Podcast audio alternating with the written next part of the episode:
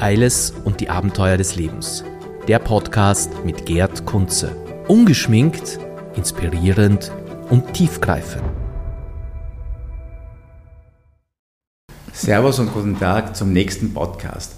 Heute begrüße ich Susanne Scholl, das ist mir eine besondere große Ehre, äh, ist Buchautorin, Ex-Auslandskorrespondentin und sehr, sehr aktiv bei Omas gegen Rechts. Jetzt habe ich doch mal die Frage, bist du jetzt Marxistin oder bist du jetzt ein Linksradikal oder was bist du, wenn man Omas gegen rechts? Das hat man, hat man uns alles schon genannt. Marxisten hat man uns noch nicht genannt. Ich glaube, weil sie nicht wissen, was ein Marxist ist. Das ist jetzt modern, ne? Das ist zwar jetzt modern mit Babel, aber eigentlich weiß keiner, was ein Marxist ist. Äh, linksradikal sind wir schon bezeichnet worden. Ich bin sehr stolz auf alle diese Bezeichnungen. In Wirklichkeit sind wir alte Frauen, die der Meinung sind, dass unsere Demokratie in Gefahr ist. Mhm. Die Demokratie, der Rechtsstaat, der Sozialstaat und dafür setzen wir uns ein. Und wir setzen uns vor allem auch ein für Menschenrechte. Und das ist ja im Moment wirklich äh, vielleicht das allergrößte Thema überhaupt. Aber ihr wart ja sehr aktiv in dieser schwarz-blauen Regierung, ne? Da, haben, da sind wir entstanden. Entstanden. Und das heißt, mit euch, ich sehe euch jetzt noch immer vom Parlament zu stehen, mit den Tafelstrickhauben und so weiter. Großartige, schrecklich, aber ich finde es einfach super Nein, Identifikation. Ist, super. Es ist ganz toll, weil es ist... Ähm, äh, die Monika Salzer, die das erfunden hat, die Omas gegen Rechts, hat das 2017 gegründet äh, als Facebook-Gruppe, mhm. äh, weil sie so empört war über die erste schwarz-blaue Regierung. Und ich habe das gesehen und habe sofort gesagt, das ist meins. Äh, und wir haben so einen großen Zulauf gehabt und haben eigentlich noch immer weil die traditionellen Parteien einfach ähm, äh, nicht mehr das sind, wo man freiwillig hingeht. Aber gegen welche Partei richtet es speziell? Naja, es richtet sich speziell natürlich gegen alle Rechten, mhm. also angefangen von der FPÖ über die, den rechten Flügel der ÖVP. Mhm. Äh, das heißt aber nicht, dass wir irgendwie äh, bei der SP oder bei den Grünen sind. Mhm. Äh, Im Gegenteil, also ich lege großen Wert darauf zu sagen, dass wir überparteilich sind, mhm. weil ich einfach, ähm, ich will wirklich mit den Parteien, die wir da so haben, will ich nichts zu tun haben. Also du glaubst auch, dass die Zeit reif ist, irgendwas, ein neues Modell zu machen, oder? Das ist eine gute Frage. Also wir werden sicher nicht eine Partei gründen oder mhm. sowas. Das ist nicht unser Ziel. Mhm. Aber vielleicht wäre es notwendig, eine neue Gruppierung zu bilden, die äh, all diesen alten Phrasendreschern, Betonköpfen und, und, und wirklich Neoliberalen einfach einmal den Kampf ansagen. Das ist ja schon einmal eine Ansage. gell? Dann ich, bin ich auf einen Satz gestoßen bei dir, kleine Männer sollten nicht in die Politik gehen. Ist das, das ist von dir? Warte, verfolgt mal ein Kickel, Berlusconi, Putin, Putin Medvedev, mhm. gut, die Kleinen. Aber die Kleinen sind ja so voll, sind ja richtige alpha Aber es gibt ja noch viel mehr. Also es gibt, äh, es fängt an bei Hitler und Stalin, die beide Macron klein ist auch klein. Alle sind klein. Die waren alle klein. Und äh, ich, das ist ein Spruch, den ich immer sage und dann werde ich immer irrsinnig beschimpft. Äh, zuletzt hat man mir gesagt, zuletzt war ich beim Patrick Batschen in Wien heute eingeladen und der ist ja auch so klar. Ja. Und ich, ich sage zu ihm, ich habe was gegen kleine Männer in der Politik und er sagt, Gott sei Dank bin ich nicht in der Super. Politik. Aber ähm, äh, es, das hat schon was für sich. Also ich, ich sage das immer mit einem Lachen im Hintergrund, aber wenn du dich genau umschaust, je mhm. kleiner, umso größere Komplexe. Ich meine, das weiß jeder, der mhm. Leute kennt. Und äh, gerade in der Politik wird das natürlich äh, zu einem, kann das wir sehen es am Beispiel Putin jetzt, mhm. aber wir haben es auch gesehen beim Berlusconi und bei anderen. Äh, das führt dann zu einer Art Überkompensation der eigenen mhm. Kleinheit und das dann wird es gefährlich. geht raus ja. und so, ja, das kompensiert man dann genau. Du hast ja als Auslandskorrespondentin für den ORF gearbeitet, der Paul Lendber hat dich geholt, du hast Slavistik studiert. Genau. Warst aber zuerst in Bonn, gell? Also Slavistik studiert habe ich in, In Rom. Rom. Hm, schön. Ja. Und dann war ich, das, mein erster Auslandsposten war in Bonn und zwar zu der Zeit, wo die DDR äh, äh, kaputt gegangen ist sozusagen. Also sehr interessant, oder? und es war irrsinnig spannend und es war für meine Kinder war es ziemlich anstrengend, weil Du ich hast bin. Zwillinge, gell? Ich habe Zwillinge, ja. Äh, Ich bin zwischen Bonn und Berlin gependelt die ganze Zeit. Ich bin Ja. ständig hin und her geflogen. Ja. Und die Kinder, wenn man sie gefragt hat, ob sie auch Journalisten werden wollen, wenn sie groß sind, haben sie gesagt, alles nur das nicht. Nur das nicht, da hat man keine Zeit für die Kinder. Ja. Und dann bist du nach Moskau gegangen zu einer sehr spannenden Zeit, gell? Wann war das eigentlich? In Moskau bin ich äh, im Sommer 91, also Mhm. äh, kurz vor dem Putsch, einen Monat vor dem Putsch. Das war so eine Aufbruchszeit damals. Da war ja das Eine, sehr, es war eine totale Aufbruchsstimmung. Also wir haben äh, fälschlicherweise haben wir alle geglaubt, so jetzt haben wir die Diktatoren besiegt und jetzt bricht überall die Demokratie aus. Das ist natürlich ein, war natürlich ein fataler Irrtum und die Russen selber haben das irgendwie auch geglaubt. Und jetzt klär mir mal auf, ich habe das nie ganz kapiert mit Gorbatschow. Das war ja für die westliche Welt der Heilsbringer und der, der öffnet. Warum war er nicht beliebt zu Hause? Oder? Weil oder, er eben nicht der Heilsbringer war. Also er war viel zu intellektuell. Er hat ähm, äh, und er war ein Zögerer. Also er hat, ähm, er hat immer so zwei Schritte vor und drei zurück gemacht. Man hat nie genau gewusst. Und er hat auch einiges auf dem Kerbholz gehabt. Also er hat äh, in Georgien schießen lassen, er hat im Baltikum schießen lassen, das war alles er. Und er wollte auch, ähm, er wollte die Sowjetunion demokratisieren und hat nicht verstanden, dass wenn man den Deckel ein bisschen hebt, das Ganze in die Luft fliegt. Und interessanterweise hat der Jelzin das viel früher verstanden als er. Der Jelzin, den man bei uns so hasst. Bürgermeister von Moskau. Er war auch, zunächst ja. Bürgermeister von Moskau und wurde dann Präsident der Russischen Föderation. Und schwerer Alkoholiker, oder? Und Oder er sind es- sind es eh alle, getrunken, ja. So, Ja. ob er schwerer Alkoholiker war, würde ich nicht sagen. normal, er hat gerne mal, er hat gerne Ja. mal was getrunken, aber Ja. Mhm. das war es irgendwie. Aber er hat ähm, sein Verdienst war, er war der Erste, der den Schritt außerhalb des Systems gewagt hat. Mhm. Und das war zu der Zeit, wo er das gemacht hat, konnte das wirklich lebensgefährlich Mhm. sein, weil er ist ähm, wirklich so dem Publikum vor den laufenden Fernsehkameras aus der Partei ausgetreten. Zu einer Zeit, wo der Gorbatschow noch äh, als sowjetischer Präsident war und daher natürlich über ihm stand. Und der Gorbatschow hat das überhaupt nicht verstanden und äh, hat ihn dann, die hatten eine, also das waren, die waren ganz große Rivalen und der Gorbatschow hat den Jelzin dann einmal, als der mit einer Herzgeschichte im Spital lag, hat er ihn aus dem Spital vor das ZK schleppen lassen. Und äh, die Tatsache, ähm, äh, dass er äh, wirklich relativ frühzeitig aus der kommunistischen Partei ausgetreten ist, das äh, wird hier bei uns gern vergessen, dass er so sozusagen den ersten Schritt außerhalb Wohin des ist er getreten? Systems Was hast du außer hat. Kommunist, kommunistischer Partei? Hat es nichts Nein, gegeben, hat es oder? nichts Also es war gegeben, aber so er ist einfach ist ja raus mutig, und hat gesagt, also damit will er nichts mehr zu tun haben. Mhm.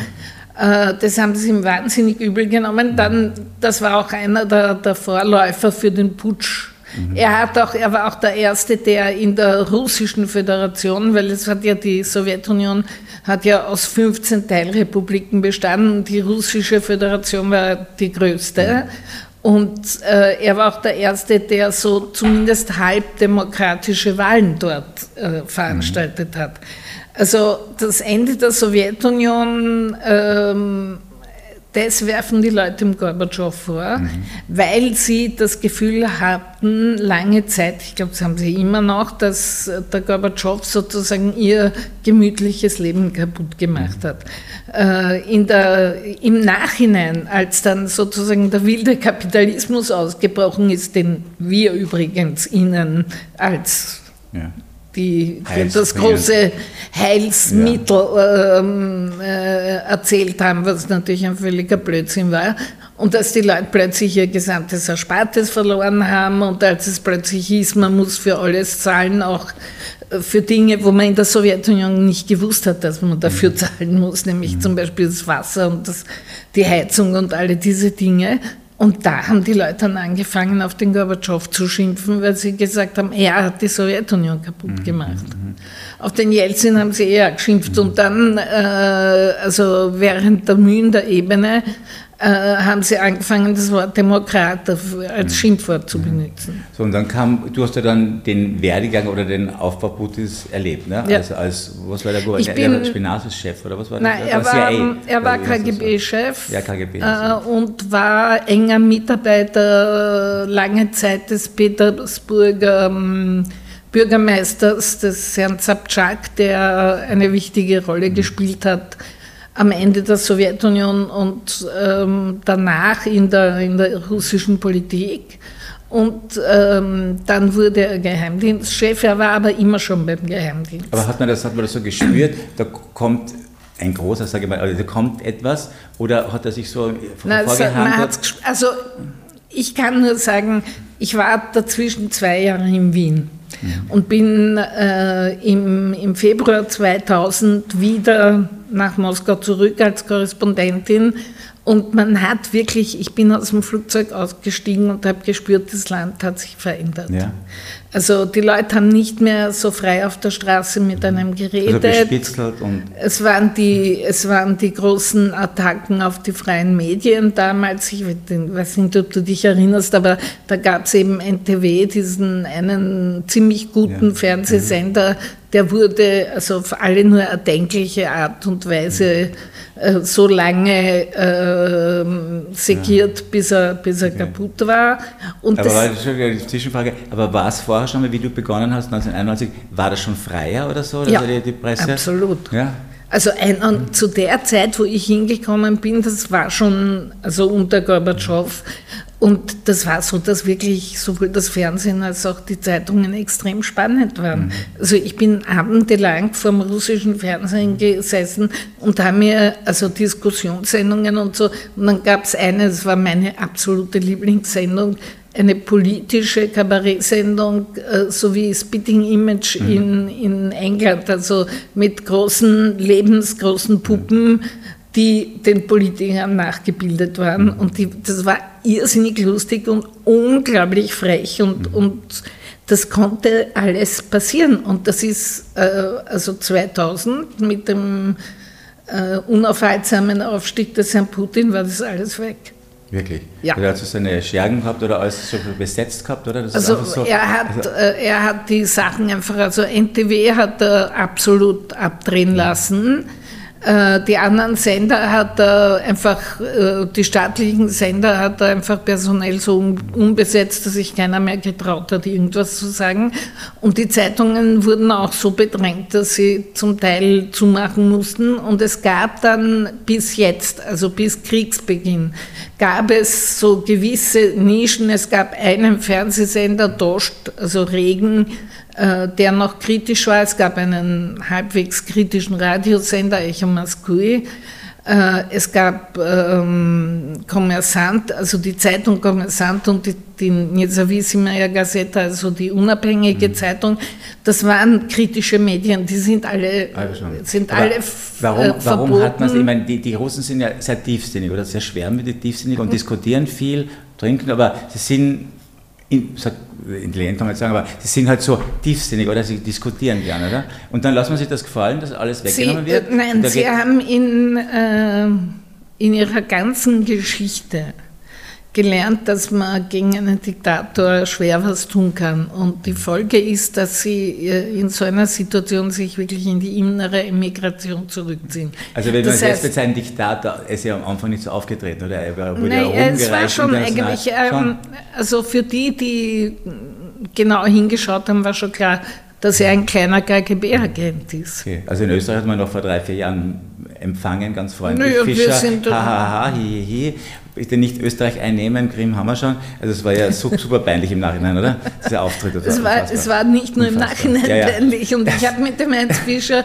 sehr ja. darüber mhm. diskutiert, weil der wiederum, und das ist ja auch kein Zufall, dem hat sein, sein Freund Gerhard Schröder eingeredet, was der Putin Ja, nicht alles ist. ist Und äh, der ist auch ein kleiner Mann Ja, ja, ja, ja. Und der Karl Schranz, den letzten Rest geben, weil der hat jetzt Na. Skifahren, das ist natürlich äh, super toll und das ist ein leutziger, so ein toller Aber es ist ja, wir, wir müssen gar nicht so weit zurückgehen. Der Herr Nehammer ist nach Kriegsbeginn nach Moskau geflogen und hat gesagt, du, du, aber gell, wir kriegen eh weiter so russisches quasi, Gas. ja, unter uns, ja, super, wirklich. Und die FPÖ sagt das offen, was die ÖVP so.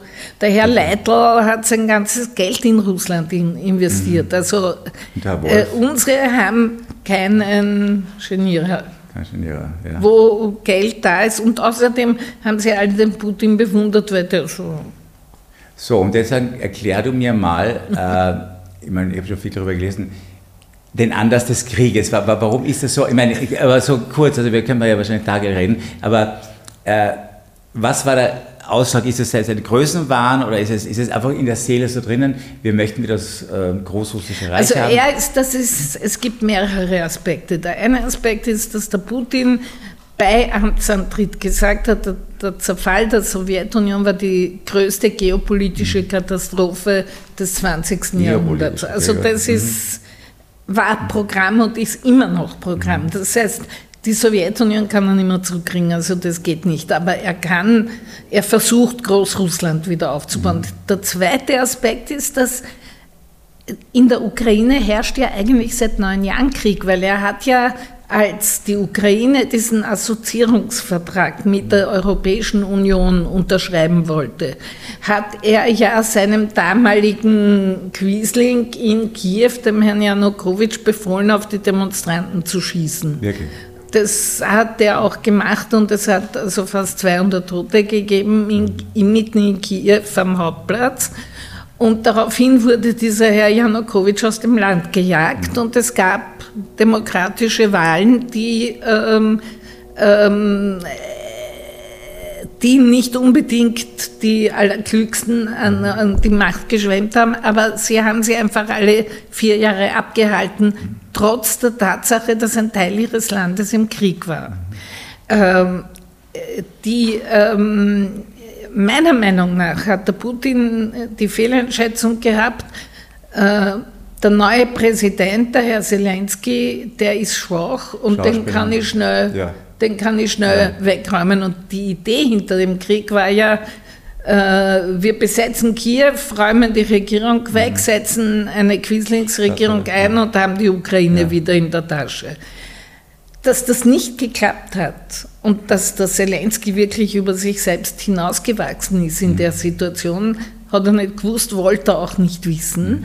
Und dann kommt noch dazu, dass er zunehmend äh, sich in einer Blase aufhält, ähm, äh, wo er äh, zum Teil, also wie ich ihm zugehört habe, bei, bei den Reden, die er zu Kriegsbeginn gehalten hat, habe ich mir gedacht, also irgendwas ist ganz nicht in Ordnung mit ihm. Mit ihm, also weil. Er hat wirklich, also er hat sozusagen im Brust und der Überzeugung, und er ist ja nicht blöd, er kann das ja nicht glauben, Mhm. hat er davon geredet, dass in der Ukraine die Nazis an die Macht Ja. gekommen sind, äh, dass, also die russische, dass er die russische Bevölkerung im Donbass beschützen muss, die äh, russischsprachig ist, aber sich als Ukraine empfindet und die absolut nicht von ihm gerettet Ja. werden wollte.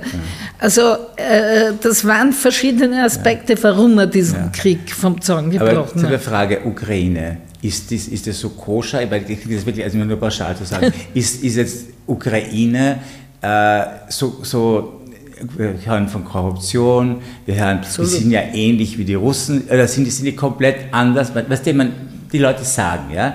Und äh, ist, ist das wirklich, oder ist, ist Zelensky eigentlich von Amerika eingesetzt worden, was auch Leute sagen? Oder, Nein, Aber natürlich Amerika hat da nicht. schon einen großen Einfluss, oder? USA schon dort. Ähm, Der, der von, die von USA Biden, der Sohn, haben, der, äh, der die- Hunter und so weiter. Die USA haben, haben ihren Einfluss in Amerika, das geht über Polen vor allem. Aber ich muss sagen, sie haben sich während dieser ganzen Zeit jetzt, während dieser Krieg begonnen hat und weiter, äh, Gott sei Dank haben sie Biden als Präsident und nicht den Herrn Trump. Ja. Und sie haben sich Gott sei Dank extrem zurückgehalten. Mhm. Also es fängt ja auch die, die, die, die, sozusagen das, was die Ukrainer ja am dringendsten brauchen, sind eben Jagdflugzeuge. Ja. Und die kriegen sie erst jetzt. Also äh, es war große Zurückhaltung da. Ähm, die Amerikaner haben etwas. Die Amerikaner, also in Amerika gibt es eine sehr große ukrainische Diaspora. Mhm. Das spielt sicher eine mhm. Rolle. Aber die Amerikaner hatten an der, genauso wie die NATO an der Ukraine null Interesse. Okay. Sie haben ihnen nie angeboten, der NATO beizutreten. Sie haben ihnen nie angeboten, der EU beizutreten. Eigentlich wollten sie das auch gar nicht haben. Und dann darf man nicht vergessen, jetzt sag du mir ehrlich, hast du bis zu Kriegsbeginn sehr viel gewusst von der Ukraine? Nein, ja, aber wusste nicht einmal, dass so viele Einwohner hat. Das ist ja unfassbar, das ist ein riesengroßes die Land. Die Leute, ja, die Leute wissen nicht ich, einmal, wo es liegt. Genau. Ich wusste ja dann, wie unsere Preiserhöhungen gekommen sind und so weiter, also immer gesagt, alles kommt aus der Ukraine. Ja. Wirklich alles, also es dürfte viel kommen, aber... Na, was aus der Ukraine kommt, ist Getreide. Ja, ja, klar. Also die Ukraine war immer das Kornfeld mhm. der Welt sozusagen. Mhm. Äh, was jetzt natürlich mit dem, was der Putin dort anstellt, äh, auch nicht mhm. mehr so sein mhm. wird, weil äh, der die hat wirklich er hat die, die, die ganze Gegend vermint, jetzt er, haben sie den Staudamm Aber gesprengt. er hat eigentlich sein eigenes Volk überschwemmt, also weil er hat ja. angesiedelt, die Russen, das ist ihm wurscht, oder? Oder was ein Na, Er hat ja auch die Stadt Mariupol, ja. was er zerstört hat, ja. das ist eine Stadt, die mehrheitlich von russischsprachigen mhm Menschen bewohnt ja. wurde, weil die wurde gegründet vor, ich weiß nicht wie viel hundert Jahren, äh, von Russen, die über die Krim ans, äh, aufs Festland gekommen ähm, sind. Sag, äh, was ich auch nicht verstehe, dass Menschenleben so wenig zählt. Also, dass da äh, ja, junge Leute an die Front kommen, zur Gefangene, als Kanonenfutter hinkommen und jeden Tag 300 sterben. Und wie, wie, wie denkt das die Ukraine, wie denken die Russen? Okay, super, der ist tapfer, Heldentod gestorben und das ist einfach so eine Nummer, man schreibt auf 300. Das kann man sich für uns nicht vorstellen. Ist das so Nein, eine Mentalität drin? Das ist nicht so. Nein, ist überhaupt nicht so. Äh, aber die Leute, ähm, also Russland ist inzwischen wieder eine Diktatur.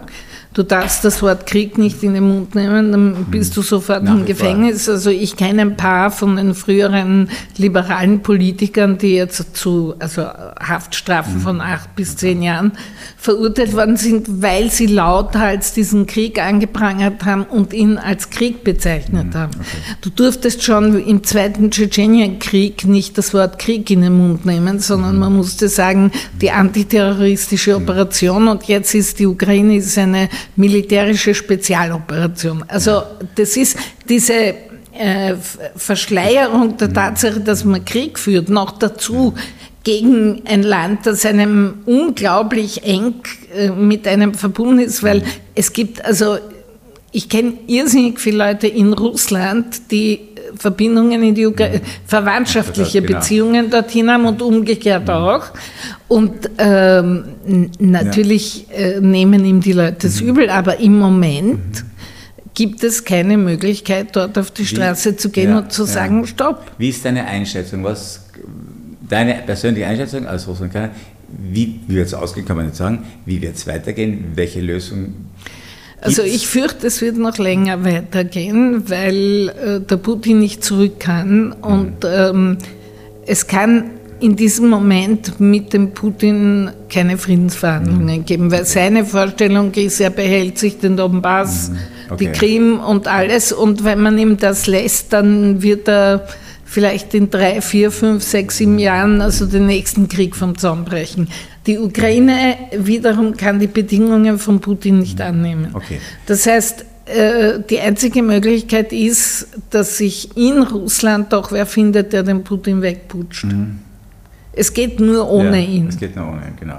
So, Russland, ich könnte Tage, Stunden, weil das ist irrsinnig interessant. Ich muss eh heute Abend noch Bei russischer Seele gibt es irgendwas. Aber reden wir was so Positiven. Du bist ja Autorin, erfolgreiche Autorin. Die war schon ein, zwei Sachen. Erzählungen, Romane, Gedicht, Gedichte. Ja. Das ist so romantisch, oder? Ist das so?